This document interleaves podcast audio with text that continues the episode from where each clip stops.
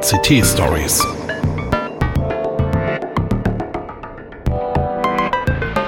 Pechschwarze Technikmomente.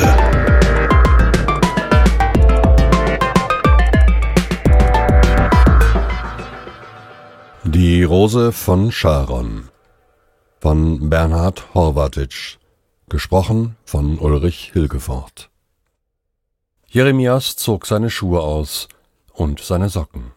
Er wollte das frische Gras unter seinen Füßen spüren, wenn er auf die prächtigen Blüten zuging. Was ist das? fragte er seinen Großvater. Das ist die Rose von Sharon, antwortete sein Großvater.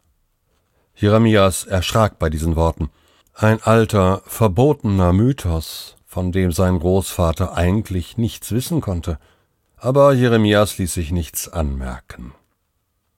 Die Blumen waren letzte Woche nicht da. Doch, du hast sie nur nicht gesehen. Jeremias berührte eine der Blüten mit der Hand, vorsichtig. Sie fühlten sich zart an. Sie hat keine Dornen, sagte Jeremias. Ich bin nur eine Blume in der Ebene Sharon, eine Lilie aus den Tälern. Aber wie eine Lilie unter den Dornen ist meine Freundin unter den Mädchen, zitierte sein Großvater aus den Texten des alten Rat. Jeremias war alarmiert, ließ sich jedoch nichts anmerken, was ihn viel Kraft kostete. Und was bedeutet das? Es bedeutet, auch wenn die Menschen dich nicht sehen, kann Gott dich sehen. Zieh deine Schuhe wieder an, wir gehen weiter. Jeremias zog seine Socken und Schuhe wieder an, stand auf und ging seinem Großvater nach. Woher weißt du diese Dinge? Der Großvater schüttelte den Kopf und lächelte. Mein Junge.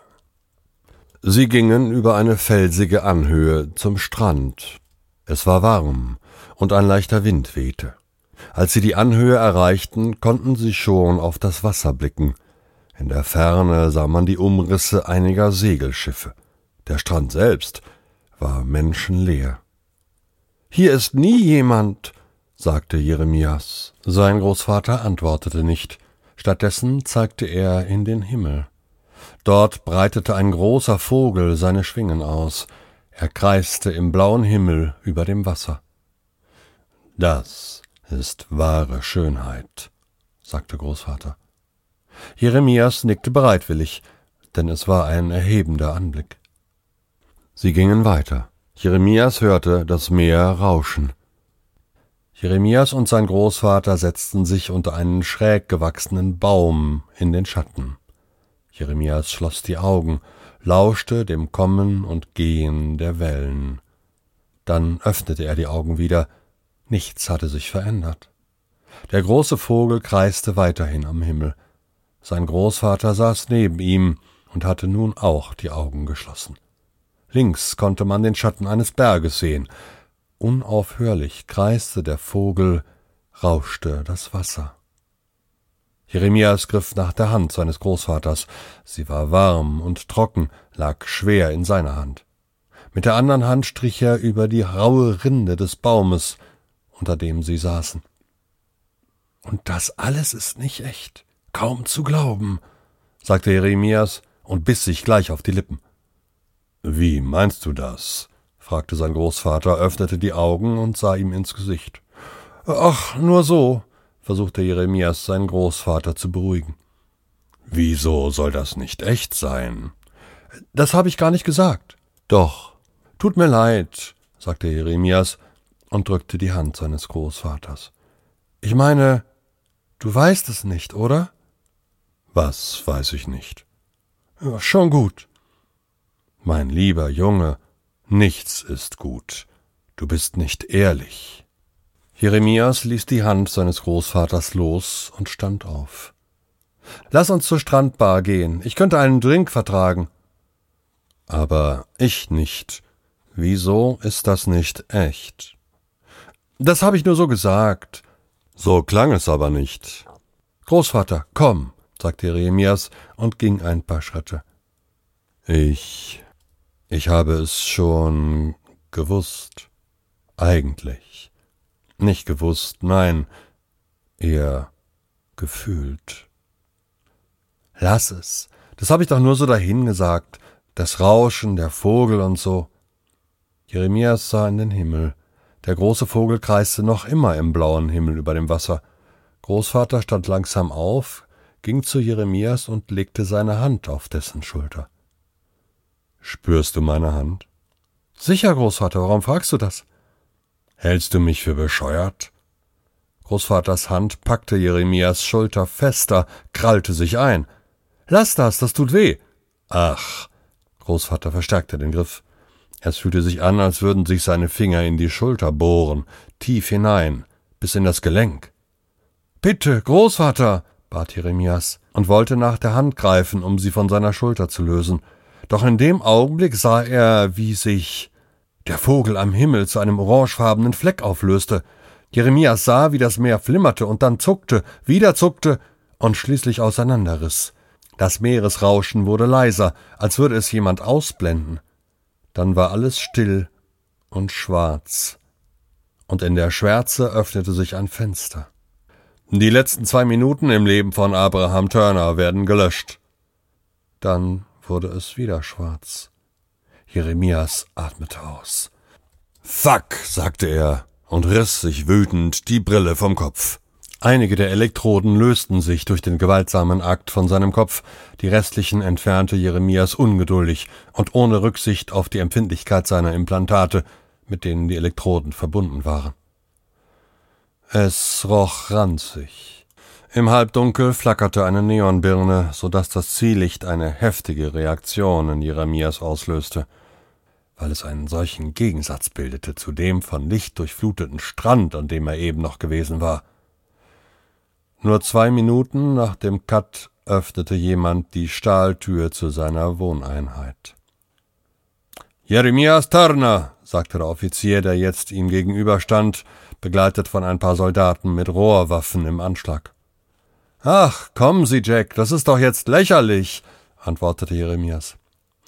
Jack Bell war der leitende Offizier der Sektion 5 und zuständig für die emotionale Stabilität der Bewohner. Tut mir leid, Jeremias, aber das sind die Vorschriften. Echt, Jack? Ausgerechnet der Ingenieur, der den Scheiß gemacht hat, soll liquidiert werden? Jeremias stand auf und ging in den Wohnbereich. Es waren nur zwei Schritte. Die Räume für die Bewohner waren nicht größer als zehn Quadratmeter. Jeremias nahm sich eine E-Zigarette und zog heftig an ihr. Absurd, sagte er. Naja, so ist das mit Vorschriften. Sie gelten für alle. Sonst wären es ja keine Vorschriften mehr, sondern Willkür. Jack Bell wies mit einer Handbewegung die Soldaten an, ihre Rohrwaffen herunterzunehmen. Aber du kannst einer virtuellen Einheit nicht erzählen, dass sie nicht echt ist. Das weißt du besser als ich. Jeremias zog an der E-Zigarette. Der aromatisierte Wasserdampf bewirkte, dass es nicht mehr gar so ranzig roch. Der Geruch war in diesen Bunkern so präsent, dass manche unter dauerhafter Übelkeit litten. Kennst du die Rose von Sharon? fragte Jeremias. Die was? Die Rose von. Ich hab dich schon verstanden, Klugscheißer. Was soll das? Du willst doch nicht behaupten? Doch, Jack, genau das ist passiert. Ich habe die Rose von Sharon gesehen. Und woran hast du sie erkannt? Niemand weiß, wie sie aussieht. Großvater, Abraham Turner, hat sie erkannt. Das ist eine virtuelle Einheit, Jeremias, die kann nichts erkennen. Sie weiß nur, was an Datenspuren da ist.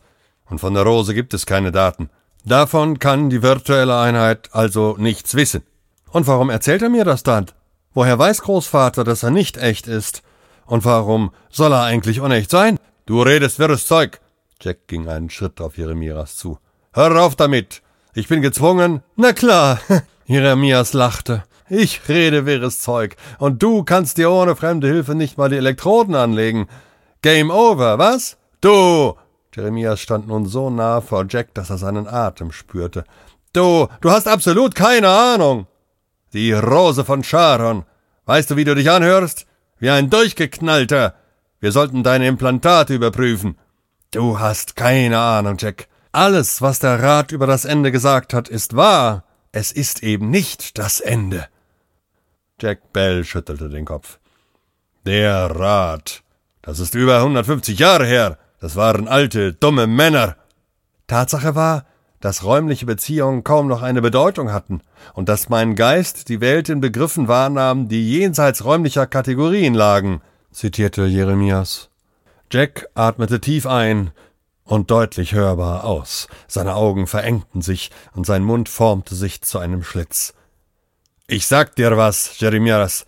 Der Rat ist tot. Sowas von tot. Und mein Großvater? Dein Großvater, brüllte Jack. Dein verschissener Großvater ist nur noch eine virtuelle Spur aus alten Daten. Jeremias machte einen Schritt zurück. Verflucht, Jeremias, komm zur Vernunft! Jacks Tonfall wurde nun leiser. Er machte Jeremias ein Angebot. Vier Wochen Stromsperre und zwei Wochen Hausarrest. Täglich kommt Dr. Hasenklever. Du wirst sehen, dann wird alles wieder gut. Ich biete dir an, zu überleben. Jeremias spürte, dass es im Moment wohl das Beste war, sich nicht mit Jack auf einen Machtkampf einzulassen. Er nickte, zog mit zitternder Hand an seiner E-Zigarette. Er wusste, er war zu weit gegangen und hatte gerade mächtig Glück gehabt. Jack war zu allem fähig, und das Recht wäre auf seiner Seite. Der Rat war tabu. Und wer draußen war, durfte sich nie über das Drinnen äußern. Beide Vorschriften hatte Jeremias gebrochen. Sektion 5 war ein ranziges Loch von zwei Quadratkilometern Umfang. Genau 5327 Menschen lebten tief vergraben unter der Erde, atmeten künstlichen Sauerstoff, der aus den Proteinen verstorbener Menschen hergestellt wurde. Der ranzige Geruch war darauf zurückzuführen. Damals, kurz nach dem Ende, schienen alle totgeweiht. Dann gelang es Wissenschaftlern, menschliche Proteine zur Photosynthese anzuregen. Dr. Hasenklever war ein schwerer Mann mit einem gewaltigen Bart. Seine Haut sah großporig und unsauber aus, wie bei allen, die hier über dreißig Jahre alt waren. Hasenklever saß Jeremias gegenüber. Wenn man ihn so sah, erwartete man eine donnernde Stimme, aber er sprach leise, mit eher weichem Timbre, die perfekte Psychiaterstimme. Und quält sie die Stromsperre? Ja, was glauben Sie? Ich, ich glaube gar nichts. Glauben Sie, was Sie wollen, sagte Jeremias, ohne sich des Unsinns, den er sagte, bewusst zu sein. Tatsächlich quälte ihn die Stromsperre. Seit acht Tagen war er nicht mehr draußen gewesen. Er hatte das Gefühl, seine Implantate würden sich auflösen, und er könnte nie mehr raus. Sie sind unwillig, sagte Dr. Hasenklever, als hätte er die Gedanken seines Gegenüber gelesen. Ist ja auch nicht leicht. Reden Sie über Ihre Erlebnisse draußen zuletzt. Jeremias schwieg. Er wollte nicht darüber reden. Er wollte draußen sein. Für immer. Und was wusste dieser bärtige Seelenklempner schon? Die Rose von Sharon, sagte Dr. Hasenklever plötzlich. Jeremias erschrak. Was wissen Sie davon? Und Sie? Darum geht es. Nicht, was ich weiß oder nicht weiß. Ein Mythos, nichts als ein Mythos, sagte Jeremias. Ja, sicher. Dr. Hasenklever strich sich mit seiner überraschend kleinen Hand durch den riesigen Bart. Ein Mythos. Was soll's? Das verstehen Sie nicht. Erklären Sie es mir. Jeremias wollte nichts erklären. Er wollte nur weg und wieder draußen sein, raus aus diesem ranzigen Sarg, den er seit seiner Geburt ertrug oder nicht ertrug. Gar nichts erkläre ich. Ein Mythos. Sie wissen doch, was ein Mythos ist. Chinisvitrim zum Beispiel. Die Glasinsel. Ja, sagte Jeremias. Er hatte schon geahnt, dass das kommen würde. Schließlich versuchte Dr. Hasenklever ihn zu manipulieren. Daher erwähnte er den geheimen Ort des Rats, Glastonbury, der Übergang zur Anderswelt, wo Götter und Feen raum- und zeitlos lebten. Ist es das? bohrte Dr. Hasenklever weiter. Was fragen Sie noch? sagte Jeremias. Dann tun Sie es. Reden Sie, sagte Dr. Hasenklever. Oder Uttarakuru im Osten. Goldene Beete roter Lotusblumen, schwimmen auf den tausend Seen von Uttarakuru. Dr. Hasenklever lächelte geheimnisvoll. Oder wirkte es nur wie ein Lächeln? Der Bart verdeckte den ganzen Kerl. Wie auch immer es heißt, Namen sind nur dann wichtig, wenn man nichts als Namen hat. Was passiert, wenn ich rede? Dann erfährt es Jack Bell, und ich werde zu künstlichem Sauerstoff verarbeitet. Dann schnauft ihr mich ein, eine verdammte Barbarei. Dr. Hasenklever lachte. Er lachte nicht über Jeremias, das hätte sich anders angehört. Er lachte freundlich, aber herzhaft. Ja, sagte er, eine Barbarei. Bell wird gar nichts erfahren. Wer ist dieser Bell? Ein kleiner Offizier einer kleinen Sektion. Ich verstehe nicht, sagte Jeremias und neigte sich nach vorn. Hört sich an, als meinten Sie das ernst. Halten Sie mich für einen nicht ernsthaften Menschen? Jeremias wusste nicht, für was er diesen Psychiater hielt. Ein Monstrum, aber das konnte er schlecht sagen. Spielte er mit ihm? Ob ich den mal abrasieren sollte? sagte Dr. Hasenklever und packte mit seinen kleinen Händen den unteren Teil seines Bartes. Nein, eher nicht. Wie bei allen hier, die altern, macht sich das Klima in meinem Gesicht bemerkbar. Der Bart ist die bessere Lösung. Und dann lachte er wieder. Du bist im Lustgarten Gottes und mit allerlei Edelsteinen geschmückt, mit Sarda, Topas, Smaragd und Gold. Am Tage, da du geschaffen wurdest, mussten da bereit sein bei dir deine Pauken und Pfeifen. Kennen Sie das? Hesekiel 28,13, antwortete Jeremias sofort. Dann verstehen wir uns langsam. Ich weiß nicht. Lassen Sie sich Zeit, wenn Sie glauben, Sie hätten diese Zeit. Ich habe sie immer weniger. Ich habe längst ein Tropfenherz. Wenn ich die 500 Meter zurück zu meiner Wohneinheit gehe, dann glaube ich, an diesem ranzigen Dreck zu ersticken. Dreck? Jeremias war überrascht, das aus diesem Mund zu hören. Sie. So schaut es aus. Also, was haben Sie gehört über die Rose von Sharon? Gesehen, nicht gehört, sagte Jeremias. Er hoffte nur, das Richtige getan zu haben. Gesehen, mein Gott. Dr. Hasenklever atmete laut, sehr laut. Was, was haben Sie gesehen? Erzählen Sie, beschreiben Sie.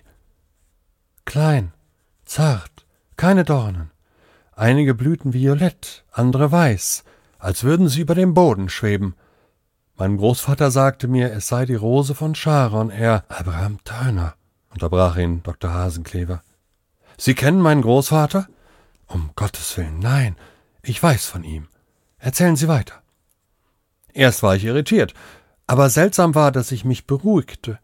Ich spürte, dass ich die Regeln brechen musste. Ich sagte ihm, dass alles nicht echt ist hier draußen. Und Abraham, was hat er gesagt? Er wusste es, aber er, ich weiß nicht, denn dann, dann wurden sie rausgeworfen. Klar. Dr. Hasenklever lehnte sich zurück, schloss kurz die Augen. Sein Bart hüpfte leicht auf seinem Kehlkopf, weil er eine unsichtbare Flüssigkeit schluckte. Du musst wieder nach draußen. Ja, na sicher. Nur wie, dachte Jeremias. Er hatte noch zwanzig Tage Stromsperre, und danach würde ihn Bell noch strenger überwachen, und ständig war er in Gefahr, liquidiert zu werden. Ja, wie? Das ist die Frage, sagte Dr. Hasenklever. Nicht über deinen Account. Das geht nicht anders. Die Implantate. Ach, ich bin Arzt. Schon vergessen? Sie wollen die Implantate tauschen? Sagen wir mal so.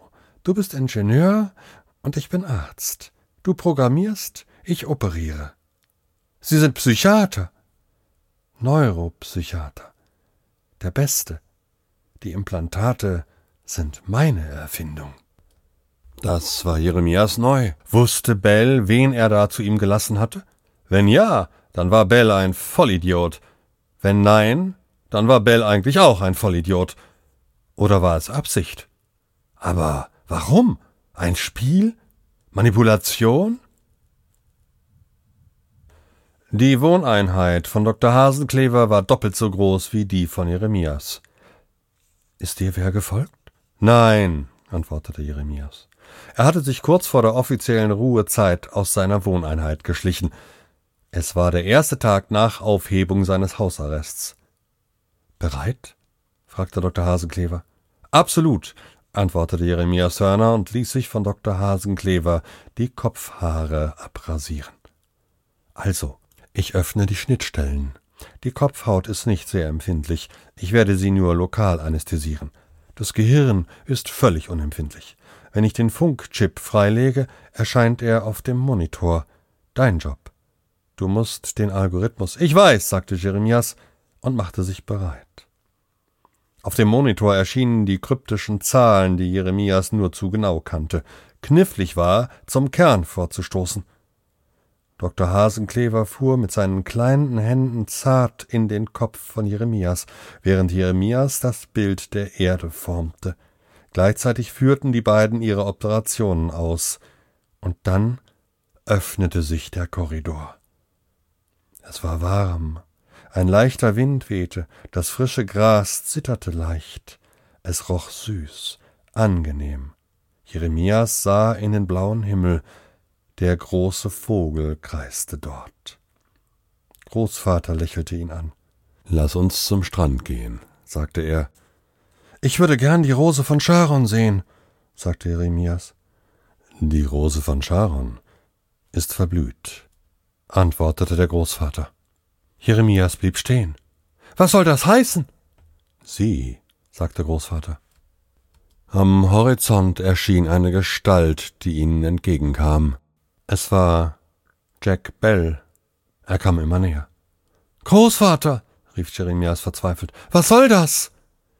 Du kennst ihn doch, sagte Großvater ganz entspannt und lächelte. Jack Bell stand nun vor ihm. Tut mir leid, Jeremias, aber du hättest keine Ruhe gegeben. Jeremias war draußen, und er wusste plötzlich, er war für immer draußen. Hatte er das nicht gewollt? Immer schon? Er spürte die Hand seines Großvaters in der seinen. Lass uns zum Strand gehen. Dr. Hasenklever entfernte den Stift aus Jeremias Kopf, der nach vorne gesackt war. Jack Bell kam in die Wohneinheit von Dr. Hasenklever. Immer wieder ein Jammer. Jeremias war kein schlechter Junge aber zu leichtgläubig, sagte Dr. Hasenklever. Anderswelt. Was für eine Leichtgläubigkeit. Ja, aber ist er jetzt nicht genau da? Jack Bell lächelte verschmitzt. Wo soll das sein? Dr. Hasenklever legte den Elektrostift, der eben noch in Jeremias Kopf gesteckt hatte, zur Seite. Sie haben recht. Wo soll das sein? antwortete Jack Bell. Beide starrten sie nun auf den Monitor, der nichts war als eine schwarze Fläche und eine Spur von Daten. Das war Die Rose von Sharon von Bernhard Horvatitsch, gesprochen von Ulrich Hilgefort. Redaktion Bernd Beer. Technik Hartmut Gieselmann. Eine Produktion der Heise Medien, Hannover.